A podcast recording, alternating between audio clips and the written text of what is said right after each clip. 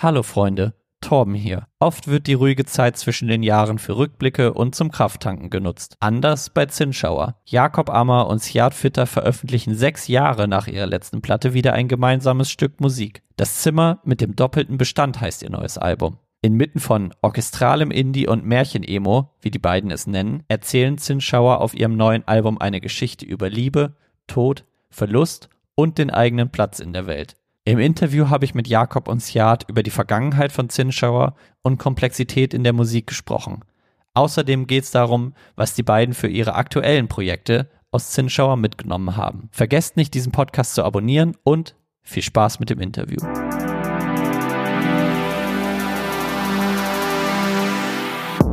Hallo erstmal, schön, dass ihr euch die Zeit genommen habt. Wir sind gerade einen Tag vor Release, nicht mal einen Tag vor Release eures Albums. Wie geht's denn euch damit? Ey, erstmal hi, alle lieben Zuhörer und Zuhörerinnen. Hey, Torben, grüß dich, schön dich zu hören. Hey, Sjad.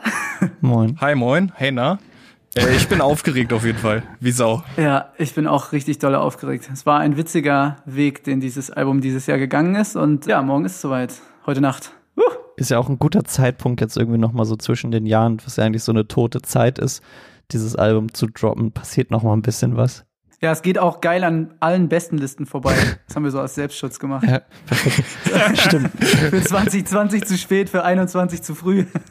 Perfekt, perfekt. nee, aber genau, es ist tatsächlich auch ein sowieso ein Album, bei dem wir schon relativ früh glaube ich, gemerkt haben, dass es schon auch so ein Herbst-Winter-Ding ist, aber die Zeit zwischen den Jahren ist nochmal so eine richtig sonderbare Zeit, in die das richtig gut reinpasst. Genau, ich glaube, es ist ganz schön, so die Zeit zu haben. Das ist wie bei Haftbefehl, das Album kommt nur im Winter. genau. Ich würde sagen, bevor wir richtig anfangen und vielleicht mal ein bisschen in die Vergangenheit von Zinnschauer gucken und dann über das neue Album natürlich sprechen, gibt es, glaube ich, eine Sache, die wir vielleicht noch vorher klären müssen, weil einige Leute sich bestimmt jetzt denken, hä, der Jakob, das ist doch der Sänger von den Leoniden, macht jetzt ein Solo-Projekt. Jakob, ich glaube, da kannst du einmal eine kurze Sache vielleicht zu sagen. Ja, also erstmal ist es kein Solo-Projekt in dem Sinne und dann ist das Album, was jetzt morgen kommt, das Zimmer mit dem doppelten Bestand, der, glaube ich, vierte Zinschauer-Release. Der erste kam 2012 und äh, damit ist es eine Sache, die ich nur im Rahmen dieser Pandemie mit Sia zusammen wieder aufnehmen konnte. Genau, deswegen für viele wahrscheinlich neu, aber äh, für uns eigentlich eher zurückgreifend und neu interpretiert, mit sechs Jahren Pause. Wir hatten eine sehr intensive Zeit von 2012 bis 2015 und dann bin ich nach Kiel gezogen, dann haben wir erstmal nichts gemacht und genau, jetzt hat's gepasst. Voll. Du hast gesagt, 2012 habt ihr angefangen, aber ihr habt beide schon vorher auch zusammen Musik gemacht, ne? Ich habe mal was von der fünften Klasse gelesen. Wenn, könnt ihr noch mal so ein bisschen was über die Zeit erzählen, wie das damals so mit euch angefangen hat, Musik machend? Auf jeden Fall was meine, meine Lieblingsanekdote eigentlich ist, dass Seat und ich, wir kennen uns jetzt fast 20 Jahre, 19 Jahre. Crazy. Und Seat ist der erste Mensch, mit dem ich jemals ein anderes Lied überhaupt gespielt habe. Der allererste, mit dem ich zusammen Musik gemacht habe. Und zwar, Seat ist zu Besuch gekommen. Wir waren in der sechsten Klasse, glaube ich, oder in der fünften. Seat hat seine Bongos mitgebracht und ich hatte mein Aldi-Keyboard und wir haben Clint Eastwood von äh, den Gorillas gecovert. Aber auch nur die Strophe, weil keiner wusste, wie der Refrain geht. Ja. Und damit hat alles angefangen. Und dann haben wir unsere erste Band zusammen gegründet, Nirvana gecovert. Und dann haben wir irgendwann eine Frickelband gehabt und dann äh, kam irgendwann auch Zinschauer dazu. War euch das dann direkt schon klar, dass ihr irgendwie zusammen, also als ihr so zusammen mal musiziert habt, zusammen auch eine Band haben wollt? So, du meintest gerade so, gab dann immer verschiedene Projekte, aber war euch das dann, gab es dann irgendwann schon so diesen expliziten Wunsch, den ihr so auch zusammen ausgesprochen habt, wo ihr gesagt habt, ey, lass uns mal eine Band machen, das wäre geil, wir beide in der Band. Ey, gefühlt doch nach dem Tag, oder nicht? Eigentlich sofort. Als wir Clint gespielt Eigentlich haben. sofort. Das war auch irgendwie so eine Zeit, in der man einfach so, ich weiß nicht, ich glaube, wir haben das dann einfach so einfach für uns entdeckt und einfach, das war irgendwie, das musste irgendwie gar nicht ausgesprochen werden. Ich glaube, das war, ist einfach so, das ist dann einfach automatisch passiert. Ganz genau, ja. Hattet ihr damals dann auch schon so, sag ich mal, jetzt die jungen Jahren diese Vorliebe für, sag ich mal, die ganze Musik aus dem Spektrum Post-Hardcore, Post-Rock, Progressive Rock? Songwriter-Sachen vielleicht war das damals auch schon so oder hat sich das erst so entwickelt mit der Zeit? Also wenn man quasi dieses äh, Clint Eastwood-Duett einmal datiert auf 2001, wann haben wir denn And the Waves gegründet? 2010. Das war unsere erste richtige Progressive Post-Hardcore-Band. So sehr friedlich, sehr Screamo-mäßig. And the Waves Will Carry Us Home heißt die, ne? And the Waves Will Carry Us Home, ganz mhm, genau. Genau. Aber was Seat und ich auch äh, festgestellt hatten, war, dass bevor es Zinschauer gab, beziehungsweise Zinschauer hieß, habe ich noch ein anderes Soloalbum gemacht, 2009. Und auch dafür hat Siad schon irgendwie, die Fotos hast du gemacht, ja. glaube ich, die, die Promo-Fotos, obwohl es sowas nicht gab. Wir sind so richtig schön, richtig schön klischeemäßig in den Wald gegangen und haben Promo-Fotos gemacht. Wie sich das gehört. gab ja entweder, entweder Wald oder Bahnhof, Schrägstrich Bahngleise. Oh, ja, ja, ja, ja, Tiefgarage gibt's auch noch, aber das ist für die Metal-Bands und da haben wir uns nie zugezählt. Wobei die schon, die Fotos waren schon so ein bisschen, äh, bisschen anders, weil wir die dann so anders eingefärbt haben hinterher. Jakob hat die, glaube ich, mit irgendwie einfachen Photoshop-Kenntnissen dann so lila an, eingefärbt oder so. Das war dann schon anders. Das Gras, das Gras habe ich lila gemacht, weil es war so ein Märchenwald mäßig. Da war quasi schon Märchen-Emo schon so im, im, im Herzen irgendwie so drin vor elf Jahren. So. Richtig advanced einfach schon so. so. Ein bisschen was getweakt. Richtig krank einfach. 2012 habt ihr dann in eurer WG mit Zinschauer angefangen, richtig? Genau. Wie ist das zustande gekommen? Zuerst haben wir nicht zusammen gewohnt. Ich bin später zu Siat gezogen und Siat war aber bei den Albumaufnahmen mit mir zusammen bei Magnus in Leipzig und relativ danach müssen wir zusammengezogen sein. Das heißt, geschrieben wurde es so ein bisschen weiter auseinander, so wie jetzt, so ungefähr. Aber dann haben wir zusammen gewohnt und uns dann auch ein Live-Konzept überlegt. Und dann, ja, von da da habe ich dann auch eine ganze Weile gewohnt, bis ich nach Kiel gezogen bin. Da haben wir eigentlich die ganze, alle Zinschauer Alben und alle Touren zusammen durchlebt. Voll, ja. Ich weiß auf jeden Fall doch genau, dass wir das erste Konzert auf jeden Fall zusammen so vorbereitet haben, auf jeden Fall bei uns in der Wohnung. Genau, ja. Das war auch geil. Zu den Konzerten kommen wir später auch nochmal, da habe ich auch noch so ein paar Sachen gefunden. Aber was mich generell nochmal interessieren würde, war das überhaupt so in der Zeit, auch Anfangszeit von Zinschauer und auch And the Waves vorher, würdet ihr sagen, dass es so eine Zeit des Ausprobierens für euch war, musikalisch? Absolut. Ich würde aber auch sagen, dass mir das auf jeden Fall auch beigebracht hat, dass die Zeit des Ausprobierens auch nie so richtig vorbei sein muss. Das ist auf jeden Fall was, was ich mitgenommen habe. Wir haben ja auch Genau, die erste Band war eine Grunge-Band, dann haben Seattle und ich kurz in zwei verschiedenen Bands gespielt und dann waren wir bei End the Waves und da haben wir auch alles ausprobiert, was wir wollten. Und ich glaube, diese, diese Spielfreude und diese, dieser, diese ja, Abenteuerlustigkeit mit Musik, so, ich glaube, die haben wir uns gemeinsam beigebracht und behalten. Das ist auf jeden Fall auch was, was ich mit zu Leoniden genommen habe. Voll, voll. Und auch was so die unterschiedlichen äh, Live-Settings anbelangt, da haben wir auch so viele Erfahrungen gemacht. Also von, wir haben mit End the Waves to Carry Us Home so ganz eigentlich so, wenn man sich die Musik anhört, total deplatziert auf so einem Newcomer-Contest mal mitgespielt oder so und aber auch aber auch im Gängeviertel, äh, also so, also die war die Bandbreite war da schon sehr hoch bei den, äh, wo wir so überall aufgetreten sind. Ganz kurz, diese Proc-Band, die ich vor Jahr hatte, bevor wir End the Waves waren. Wir haben auf dem Stadtfest gespielt bei dem äh, Contest, sind letzter geworden. Ein Jahr drauf sind wir Fünfter geworden von sieben. Mit End the Waves sind wir beim ersten Mal Dritter geworden und dann haben wir nämlich gewonnen.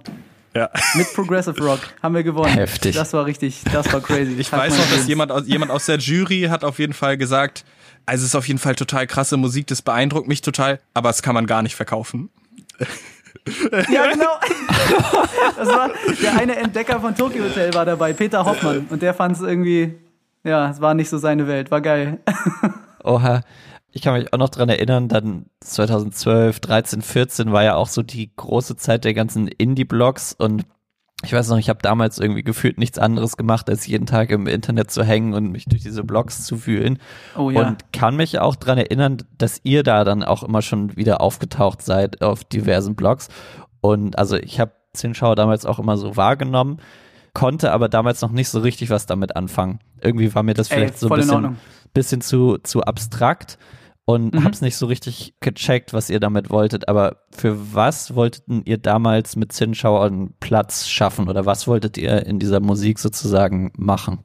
Also geboren ist diese Idee, so eine Art Singer-Songwriter Projekt zu machen, vor allem auch so eine Art in Anführungszeichen, ist wirklich mit dem ersten Solo-Ding 2009 passiert. Da war eigentlich dann noch so die Idee, was kann ich mit einer Akustikgitarre und meiner Stimme machen, was man so noch nicht kennt, mhm. was einfach neu ist, was ein bisschen, bisschen was Neues schafft und Offenohrigkeit fordert und ein bisschen ein neues Medium findet, um eine Geschichte zu erzählen. Natürlich letztendlich viel weniger ausgecheckt, als ich das jetzt gerade so stilisieren kann.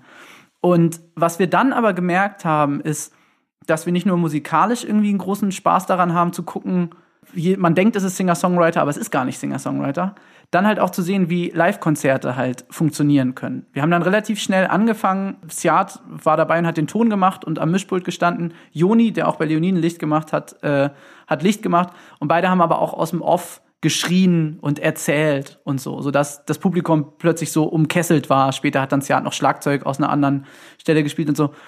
Diese Experimente, das war irgendwie so der Kern von Zinschauer, dass man eigentlich ganz bedächtige, eher traurige, nachdenkliche Musik verpackt in etwas, was man so noch nicht erlebt hat, aber vielleicht trotzdem verstehen kann. Mhm. Und also für mich stand dann auch immer so im, im Fokus so dieses Gitarrenspiel von dir, so das mal dann sehr frickelig war, aber dass das irgendwie das Ganze mhm. immer so getragen hat.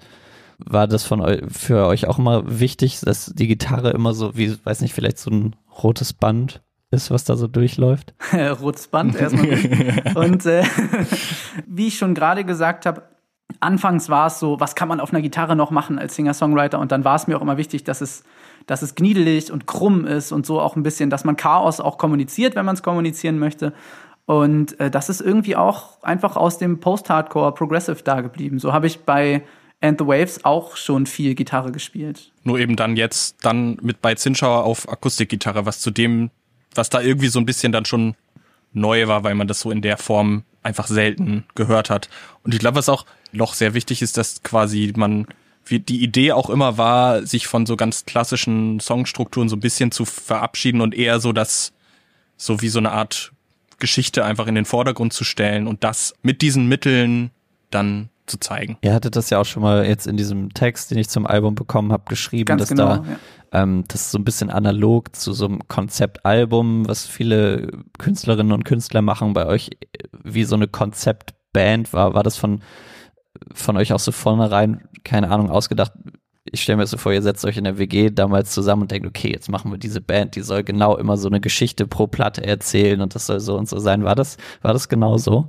Nee, gar nicht. Das war schon alles so super herzgeleitet und der Kontext, in dem wir stattgefunden sind, hast du eigentlich die Konzerte gezählt? Seat wollte die Konzerte nochmal zählen, die wir gespielt haben. Nee, habe ich leider noch nicht gezählt, aber okay. es sind sehr viele gewesen. Genau, müssten auf jeden Fall auch so 100 oder so gewesen sein wir sind halt immer eher in so einem DIY-Punk-Kontext aufgetreten. Da, wo dann auch ein, zum Beispiel ein guter Freund von uns, Tillman Tiger Youth, der so sehr raue Singer-Songwriter-Musik macht, eher gespielt hat vor den Hardcore-Bands, standen wir dann plötzlich auch. Und wir waren nie, also wir haben uns nicht hingesetzt, beide äh, mitten im Studium und bei Rotwein trinken gesagt, lass uns doch mal die Avantgarde in den Hardcore zurückbringen. So, so haben wir es gar nicht gesagt. Es war einfach das, was wir so, was wir einfach gefühlt haben. Es ist auch, ich glaube, der es ist schon sehr bewusst auch sehr sperrige Musik, aber ich glaube, dass es eine ganz ehrliche Seite einfach hat, die nicht verstellt ist. So, es ist schon ernst mhm. gemeint. Mhm. 2012 habt ihr dann ja auch eure erste EP veröffentlicht.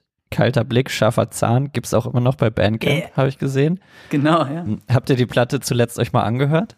Oder als ihr die, die neue jetzt gemacht habt? Bei mir genauso. Ich habe alles nochmal durchgehört während des Schreibens vom neuen Album. Ich auch. Ich habe auch ein paar Live-Videos nochmal geguckt und so. Oh ja, genau. Was fühlt ihr, wenn ihr das hört? Oder was habt ihr gefühlt, als ihr das nochmal angehört habt? Ist schwierig zu sagen. Ist sehr, sehr schwierig zu sagen. Es ist einfach dann auch so eine Zeitkapsel, die acht Jahre alt ist. Und aus der Sicht auch sehr schön ich habe auch für mich sehr schön festzustellen, äh, die ganzen Ängste, die ich besinge, wie ich jetzt dazu stehe, ob mir die Sachen immer noch Angst machen. Und äh, ja, die Wahrheit ist ja, das ist schon so, aber äh, macht nichts. Und ich muss aber auch dran denken, das war der Anfang von Zinschauer. Es war nicht gerade rough, würde ich sagen. Und das kam dann durchs ganze Getoure, durch das ganze DIY-ige Getoure. Mini-Anekdote, die sehr schön ist. Wir sollten in äh, Cottbus spielen, in so einem kleinen Laden auf so einer ziemlich hohen Backsteintribüne. Und es war irgendwie nicht so, hat uns nicht so gefallen. Und dann sind wir in den Keller gegangen, um die PA zu holen, die wir natürlich auch selber aufbauen mussten. Und haben dann den Veranstalter gesagt, sag mal, der Keller sieht doch geil aus. Lass doch einfach hier spielen. Lass doch einfach im Keller spielen. Und es war richtig, richtig geil, weil für einen Singer-Songwriter, Joni hatte dann Licht und eine Nebelmaschine mit. Und es war halt einfach so ein kleiner, grungiger Dings. So. Und kalter Blick, scharfer Zahn ist ziemlich eher polierte Schuhe. Das ist ein bisschen, bisschen ja, genau, bisschen weniger Hardcore, würde ich sagen. Mhm. So aus der Zeit, als ihr dann als euer letztes Album erschienen ist 2014 war das, glaube ich, ne? 15. Genau, ja. Habe ich auch ein Video-Interview auf YouTube gefunden, das ihr beide äh, geführt habt und dazwischen sind immer so Konzertaufnahmen geschnitten. Ja, das ist Genau, super. Jakob, das, das passt auch so in diesen ganzen Kontext, auch so kellermäßig alles und alles sehr DIY, Punk, hardcoreig sieht das auch schon so aus. Und Jakob, du hast gesagt in dem Interview, als du gefragt wurdest, was ihr mit dem Projekt noch vorhabt und so, dass du vielleicht zwei Jahre wenn du zwei Jahre von der Musik leben könntest, also von Zinschauer, dann wäre das schon für dich total cool und dann würdest du dich da voll freuen. Wenn man das jetzt so rückblickend betrachtet, kam dann ja so ein bisschen anders. Du bist nach Kiel gezogen, spielst jetzt irgendwie mit den Leoniden ausverkaufte Shows, große Festivalauftritte. Zinschauer lag sechs Jahre brach. Wie, wie kam es denn jetzt dazu, dass ihr nochmal eine neue Platte gemacht habt? Sehr gute, sehr, sehr gute Frage. Das Bedürfnis, eine neue Zinschauer Platte zu schreiben, habe ich auf jeden Fall schon relativ lange. Und ich habe Anfang des Jahres, also Anfang 2020, mit den anderen gesprochen, dass ich es voll gerne machen würde. Einfach. Und alle meinten, ja, cool, auf jeden Fall, mach das gerne. Aber im Rahmen jetzt des nächsten Leoniden-Albums wäre das vielleicht ein bisschen kompliziert. So, habe ich dann noch eingesehen und gewusst, okay, ich muss mich noch ein bisschen gedulden. Und dann kam Corona und wir mussten unser Album verschieben. Und dann habe ich die Chance gewittert und gesagt, ey, ist doch jetzt ein guter Zeitpunkt. Und dann habe ich zu unserem Manager gesagt, sag mal, Henning, äh, wann soll es denn fertig sein am besten? Er meinte, ey, am besten morgen. So, und dann habe ich mich eingeschlossen im Leoniden-Schreiblabor, vier Wochen lang, Siat am ersten Tag noch aktiviert und äh, da mir die Nächte um die Ohren gehauen. Und äh, was ganz schön war, ist, dass Siat und ich über das Thema, das das Album behandeln soll, schon Anfang des Jahres geredet hatten, als ich halt so erst motiviert war. Und so hatten wir beide irgendwie so sieben, acht Monate Zeit, uns irgendwie auch so eine, die richtige Metapherwelt so zurechtzureimen und die dann miteinander abzugleichen, in der wir dann so einfach auch die, das, das Gefühlsding so ein bisschen erforschen können, so wie sich das anfühlt. Und das war eine schöne Vorbereitung, ohne dass es geplant war. Und dann, genau, habe ich mich vier Wochen eingeschlossen, täglich mit Seat telefoniert und hin und her geschrieben. Dann sind wir nochmal nach Leipzig gefahren, haben ein paar Sachen neu aufgenommen und Fertig. Mhm. Du hast es gerade schon gesagt, das Thema des Albums. Ich habe auch in einem anderen Interview aus 2015, was ihr beide gegeben habt, gelesen. Ähm, da habt ihr mal gesagt, was die Musik ausmacht, kein klassisches Songwriting. Jedes Album erzählt eine zusammenhängende Geschichte. Ja. Mal ganz plump gefragt bei dem neuen Album, die zusammenhängende Geschichte, wenn man es so runterbrechen kann, was ist die denn? Ich würde sagen, der Gedanke, der Seat und mich so geeint hat Anfang des Jahres, war so, dass erwachsen werden und plötzlich zwischen sich als Kind stehen und auch der erwachsenen Figur, die mit Kindern umgehen könnte, irgendwie dazwischen zu stehen, ein bisschen auch zwischen dem Kindsein und dem, dem Elterngefühl. So, das war so, da wollten wir so ein bisschen ran. Mhm. Und die Geschichte ist, ohne das jetzt alles so offen zu legen, dass ein der Protagonist, das Kind liegt in einem sehr kleinen Zimmer mit doppeltem Möbeljahr. Und deswegen heißt es auch das Zimmer mit dem doppelten Bestand. Er drückt quasi von doppelten Erwartungen und arbeitet sich dann aus dem Zimmer heraus und entdeckt einiges. So vielleicht erstmal. Mhm. Ich finde dieses ganze Thema von diesem engen Zimmer, das hatte ich mir hier auch aufgeschrieben und so ein bisschen vielleicht so dieses Isoliertsein, das hat ja im Verlauf des Jahres dann nochmal so eine ganz andere große Bedeutung ja. bekommen, die ihr, das konntet Voll. ihr am Anfang ja noch gar nicht, habt ihr vielleicht ein bisschen hell gesehen, so, aber finde ich, da hat es nochmal so eine ganz andere Ebene nochmal bekommen. Wenn man das jetzt hört, könnte man echt denken, hm, ja, das ist doch klar, das ist ein Corona-Album, aber stimmt, das stimmt. Demnach ja gar nicht. Nee, es ist überhaupt kein Corona-Album. Es ist aber durch Corona möglich gewesen.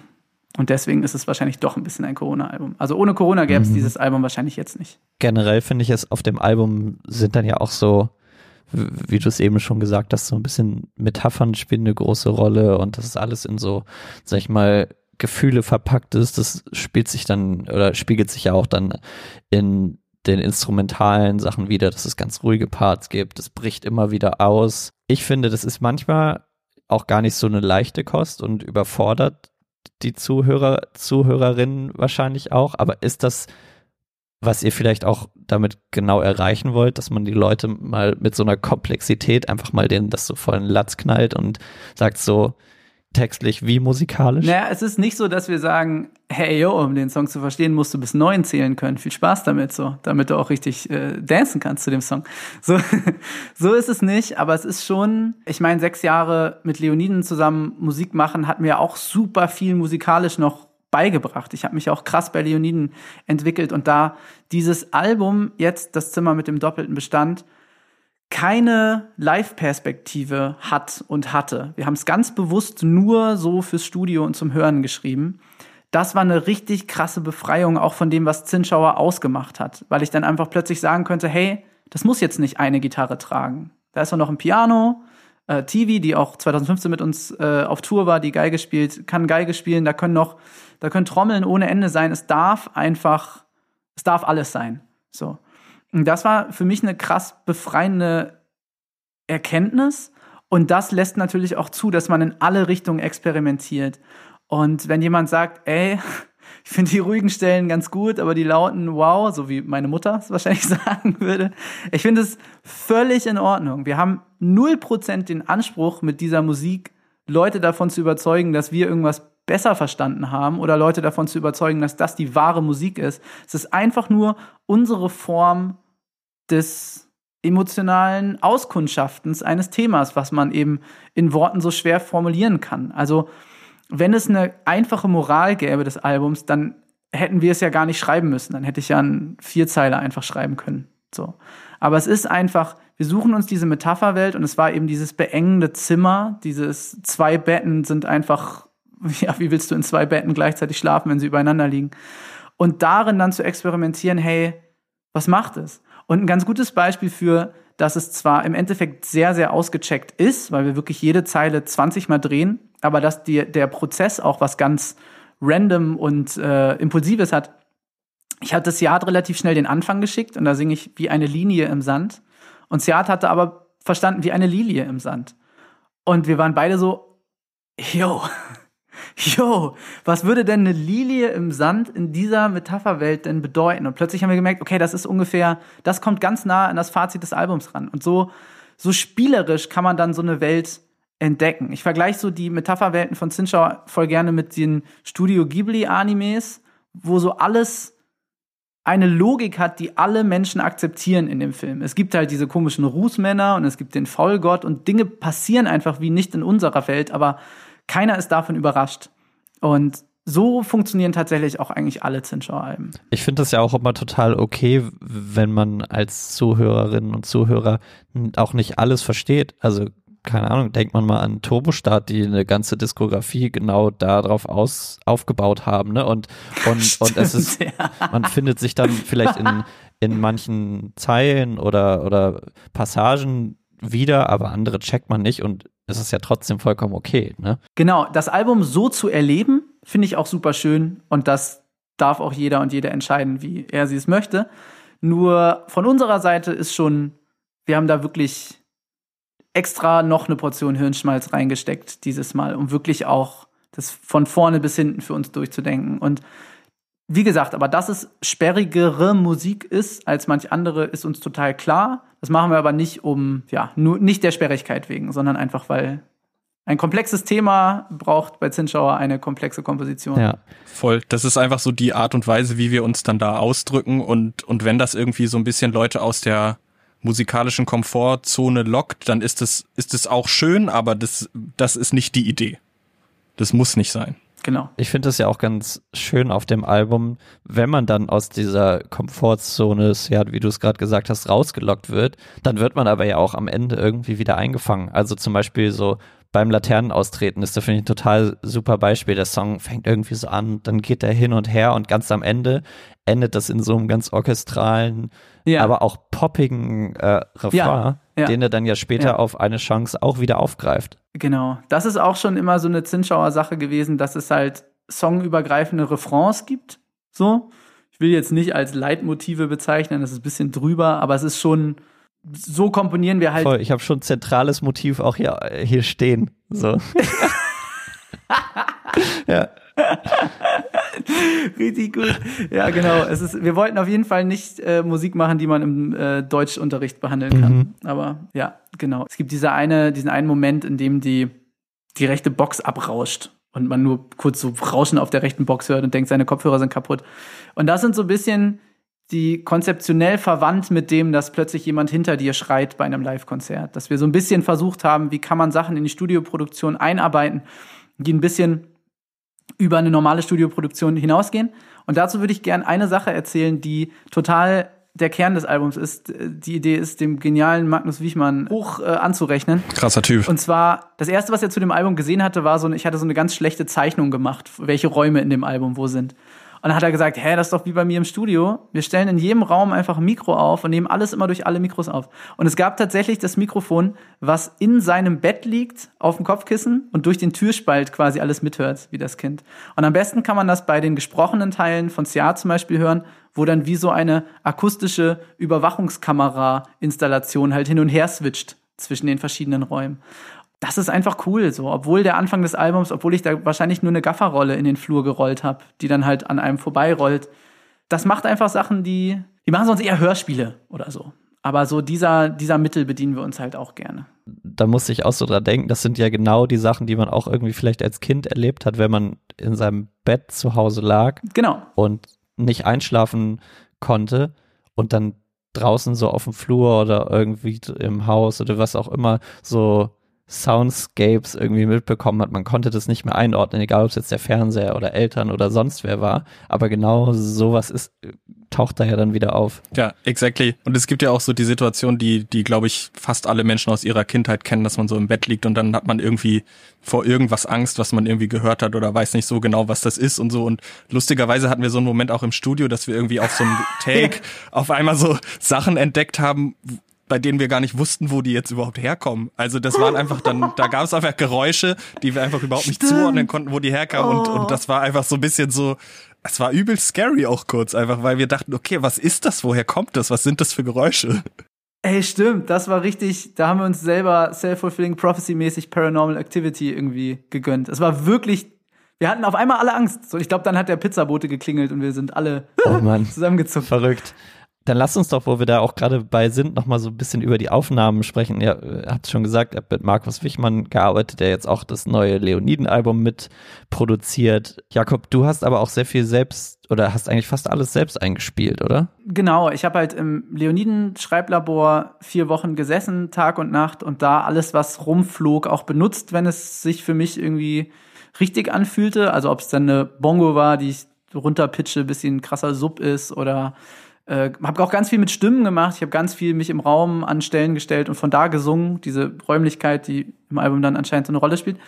Und habe aber auch währenddessen schon immer mit Magnus über die Produktion nachgedacht. Wir haben die Gitarre nochmal neu aufgenommen, ja noch so ein paar andere Sachen. Aber so, ich würde sagen, der größte Teil ist schon in, in Kiel entstanden. Auch die Gesänge sind genau gleich geblieben. Es ist auch immer, vor allem gerade bei so befindlicher Musik, ist es schön, wenn man alleine ist und das singen kann und nicht irgendwie sich mit der, mit dem abstrakten Konzept eines Studiomoments abgeben muss. Was ich auch ganz spannend fand, das war ja bei euch in der Vergangenheit auch schon so ein bisschen so, ihr habt es eben schon angedeutet, egal ob es bei den Live-Shows jetzt war, ob das mit, wenn du Ton gemacht hast oder Joni irgendwie das Licht, die Arbeit im Team spielt spielt ja für Zinnschauer an, oder so habe ich das wahrgenommen, eigentlich auch eine relativ wichtige Rolle. Könnt ihr nochmal erzählen, wer sonst noch so mitgearbeitet hat? Da gibt es zum Beispiel ja. das sehr tolle Artwork, wie ich finde. Ja, auf jeden Fall. Also, wie gesagt, ursprünglich geboren, glaube ich, so eher aus meinem Kopf, weil ich dachte Singer-Songwriter und habe dann aber ganz schnell auch gemerkt, so was es, wie es mit Ziat, was es dadurch wird und wie es dann mit Jonathan dieses Dreieck live sein kann. Und dann haben wir auf der zu Hunger Stille da zu den, ich glaube nicht zu den ersten Konzerten, aber zu der zweiten Rutsche äh, TV kennengelernt über einen gemeinsamen Freund. Shoutout an Robert, No Surprising News, guter, guter Mensch, äh, die dann ab dann bei uns Geige gespielt hat. Und genau, Magnus Wichmann, der hat alle Zinschauer Sachen schon immer aufgenommen. Äh, zuerst in seinem alten WG-Zimmer und dann in seinem zweiten WG-Zimmer und dann in seinem ersten Studio und dann in seinem zweiten Studio. Ich habe für dieses Artwork, ich wollte auch bei Zinschauer, weil das Ganze ja verglichen mit so einer Leoniden-Kampagne auch einfach ganz frei, komplett gestaltbar ist von, also wann kommt das Album, machen wir eine Single vorher, es ist alles egal, man muss sich da irgendwie nicht so viel Gedanken machen. Und mir war dann irgendwie ganz wichtig, dass alle Leute, die mitarbeiten, irgendwie close sind. So, mit denen ich auch über das Album reden kann und nicht nur darüber, wie ich mir das Artwork vorstelle. Und da habe ich Julian gefragt, Jarmins Bruder, also Leoniden Jarmin, und äh, Dena aus Kiel und die beiden haben sind einfach komplett durchgedreht. Dazu kam dann später noch Laurenz fucking Maria Bauer, wie er bei Instagram heißt, der die digitale Seite übernommen hat. Und dann haben Julian und Dena haben illustriert, in Linol geritzt, gedruckt und die durften sich da halt auch alle total austoben. Und Laurens hat auch krankste Arbeit geleistet beim Layout der Platte. Das werden alle sehen, wenn die Platte und die CD dann da ist. Das ist richtig, richtig schön geworden, wie er mit Typo umgeht. Kapitän Platte bringen die Platte raus. Unser Label, auch seit wir ein Label haben, wahrscheinlich das engelsgleichste Label, was es gibt, die einfach absolut Non-Profit und nur für die Musik fighten, deshalb alle auch andere Jobs nebenbei haben. Wahnsinnig. Richtig Shoutouts. Bussis gehen raus. Ja, auf jeden Fall. Danke, dass ihr uns so vertraut. Die haben auch schon die Platte quasi bestellt, bevor die was gehört haben. Die waren so ganz riesiger Vertrauensvorschuss heftig. Ich glaube, was diese Teamwork-Sache noch so ein bisschen unterstreicht, was ich auch irgendwie sehr schön fand, war, dass wir, ähm, das Jakob und ich, dass wir quasi analoge Fotos noch gemacht haben und dass da Dena und Julian auch nochmal so drüber gezeichnet haben im Stil des Artworks. Also das war auf jeden Fall total das war irgendwie schön, dass sich das so auch organisch alles ergeben hat, wie das so zusammengespielt hat und wie die Leute, mit denen wir jetzt so teammäßig an diesem Album gearbeitet haben, wie die auch alle so untereinander harmoniert haben. Und das, das finde ich einfach total schön. Das ist auch menschlich nicht selbstverständlich so. Das ist auf jeden Fall total, total cool. Mhm. Ja. So langsam kommen wir zum Ende, würde ich nochmal mit euch über diese Live-Sache sprechen. Ihr habt es jetzt schon gesagt, das Album wurde nicht dafür konzeptioniert, live zu spielen, aber könnt ihr generell sagen, was euch das ganze Touren so mitgegeben hat auch, also das frühere Touren und Jakob, du bist jetzt äh, mit den Leoniden ganz viel auf Tour gewesen und was ihr sozusagen davon jetzt vielleicht auch für die neue Zinschauer Platte mitgenommen habt und verarbeiten konntet? Ja, auf jeden Fall. Ich habe bei Leoniden auch relativ häufig darüber geredet, über quasi die DIY-Phase wo, also die wirklich alles selbst gemacht, die ganze Tour selbst organisiert und gefahren und alles. Und das ist tatsächlich vor allem meine Zinschauer-Zeit auch. Seattle und ich hatten noch eine andere Band, Trouble Orchestra von 2013 bis 15, glaube nee, 10 bis 5, egal, irgendwie so. Das hat uns schon einfach super viel über Konzertkultur überhaupt beigebracht und auch wie ist es ohne PA zu spielen, weil einfach vergessen wurde, die zu organisieren. Wie ist es einfach mal nichts zu essen? Wie ist es ein Konzert abzubrechen, weil irgendein Typ mit einem Thor Steiner T-Shirt nicht rausgehen will und so. Und all diese dann doch sehr hardcore punkigen DIY-Erfahrungen, die haben wir fast nur mit Zinschauer gesammelt. Und dann eben auch, was ein Konzert sein kann, im Sinne von der, die Räumlichkeit eines Konzerts und die Momente, die man schaffen kann, weil es gibt niemand, der deklariert, dass ein Konzert nur auf der Bühne stattfinden muss. So, das kann auch genauso gut, wenn Publikum mitsingt, findet es ja im ganzen Saal statt. Und wenn halt nur Seat schreit, dann findet es kurz irgendwo anders statt. Und schon so diese Momente, dieses bisschen über den Tellerrand irgendwie gucken mit der, auch mit der eigenen Comfortzone, das haben wir jetzt auf dieses Album auch äh, angewandt. Seat singt zum Beispiel. Stimmt. Fällt mir Stimmt, auf. das war neu. Das ist so ein ganz klassisches aus der Comfortzone raus. Obwohl Singen eigentlich nichts äh, groß Revolutionäres ist, muss man für jetzt mich auch sagen. Schon. Aber in dem Fall für dich schon, genau. Ich glaube wirklich auch, was dieses Spiel mir früher so beigebracht hat, dieses wirklich auf Abenteuer zuzulassen und so, das ist wirklich was, was sich musikalisch irgendwie dann doch auch durch komplett Sinnschauer durchzieht. Dass es Momente gab, dass Siad halt plötzlich in seinem Sprechbad anfängt zu singen und ich denke, wow, what? Wie geil ist das denn? Und sie hat sich Sachen anhört und denkt, äh, was? okay, cool, ja, machen wir so. Ja, es ist ein großer, es ist ein Emo-Spielplatz, einfach Zinschauer. Ich habe mir tatsächlich auch dieses, so, so, dieses Wort Spielplatz nämlich auch noch hier aufgeschrieben, dass, weil ihr seid beide jetzt, ja, weiß nicht, kann man ja wahrscheinlich auch sagen, du bist, arbeitest als Booker bei Audiolied. Ja, so ist es. Jakob singst bei den Leoniden, recht erfolgreich, möchte ich meinen. Thank you. Das ist ja am Ende für euch dieser Spielplatz wahrscheinlich auch was, wo ihr drauf zurückgucken könnt und sagt, okay, da konnten wir uns ausprobieren, da konnten wir, keine Ahnung, 100 Konzerte buchen, da konnten wir ganz viel singen und davon profitiert ihr jetzt wahrscheinlich, oder? Ja, absolut. Klar, wie gesagt, in unserer Sozialisation und musikalischen Sozialisation ein ganz wichtiger Kern einfach. Komplett. Wir haben da hammer, hammer viel kennengelernt. So die kleinsten spontanen Kellerkonzerte, weil ein Tag vorher hat uns irgendwie die Venue abgesagt, weil es einen Wasserrohrbruch gab und dann haben wir irgendwie spontan online nach einem Konzert gesucht und dann gab es irgendwie so coole Leute aus Regensburg, die dann irgendwie gesagt haben, ey, wir haben hier so einen Proberaumkomplex, da könnt ihr im Flur spielen so und wir fanden es halt übelst geil. und und, so, yeah, ja geil, machen wir. Ja genau, besser als ein Off-Day. Hauptsache wir machen was. Äh, und und das aber dann auch im, keine Ahnung, im Kontrast zu irgendwelchen Festivalkonzerten mittags um zwölf in der knalligen Sonne, wo wir, wo irgendwelche Leute auf so Sitz, Sitzsäcken ja. so rumchillen und so und eigentlich nur so am Auskatern sind und dann gucken sie sich Zinschauer an. Also schön Zinschauer.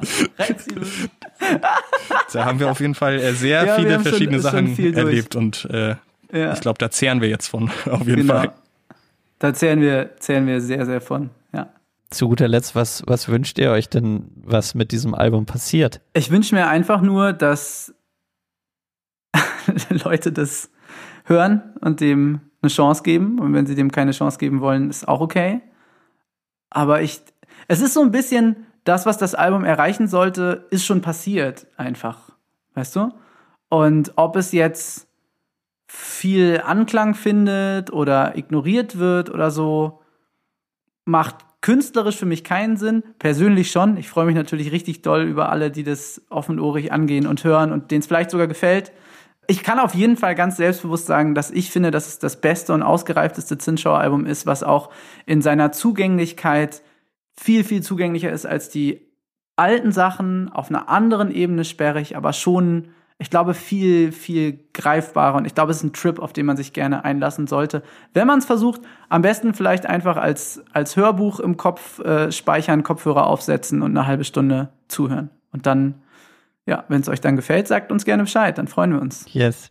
Hey, ihr Lieben, ich danke euch vielmals, dass ihr euch die Zeit genommen habt. Danke dir, Torben. Danke, Torben. Das war super cool. Ich lege wirklich allen Leuten ans Herz, sich das gerade in dieser Zeit, wo man wahrscheinlich doch zu Hause sitzt, äh, hört euch das mal an, nehmt euch die halbe Stunde. Das lohnt sich. Schön. Vielen lieben Dank. Danke, Bruder. Hey. Macht's gut, liebe Zuhörer und Zuhörerinnen.